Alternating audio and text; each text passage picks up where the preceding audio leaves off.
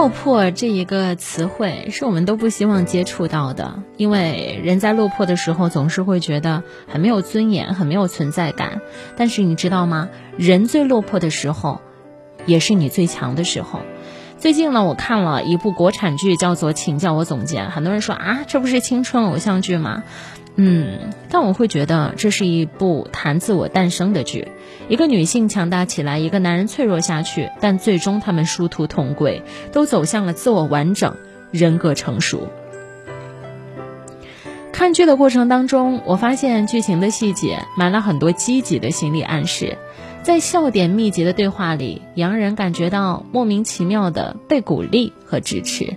比方说，剧中的女主柠檬是一家投资公司的总裁秘书，霸道总裁陆继明能力很强，但是性格很乖张，脾气很暴躁，没有一任秘书可以活过三个月，除了柠檬。看起来他任劳任怨，毫无自我，但实际上他是一个自我足够成熟，而且懂得变得坚韧的人。他在秘书岗三年，没有磨灭自我，反而是蛰伏其中，为自己转行投资人做了很充分的准备。柠檬的第一次转变发生在入职三周年的当天，他和老板陆继明提了转岗，后来呢，被他劈头盖脸的讽刺了一顿，说：“哎呀，就你，你能力可不行。”接着第二天又利益诱惑，开出双倍薪资，留他继续当秘书。在双重压力面前，他的做法是什么呢？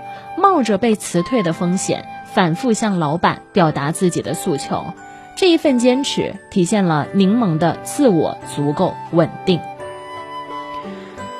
博弈论当中有一对概念叫有限游戏和无限游戏。无限游戏指的是人和人之间的关系不是一次定胜负的，只要关系不断，博弈可以一直下去，最终还有机会拿到你想要的。柠檬就是这样。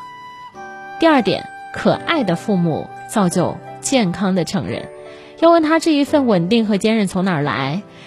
从柠檬的爸爸妈妈视频对话当中，我们可以窥探一个人的自我是怎么诞生的。柠檬失业，爸爸会打电话来关心他，不是像很多父母那样过度焦虑或者直接说教，他是这样鼓励柠檬的。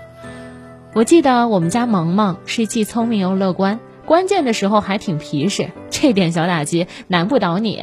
你只要放胆去做，想做什么就做什么。什么时候累了，你就回家，你就啃老，你始终有后路。你看，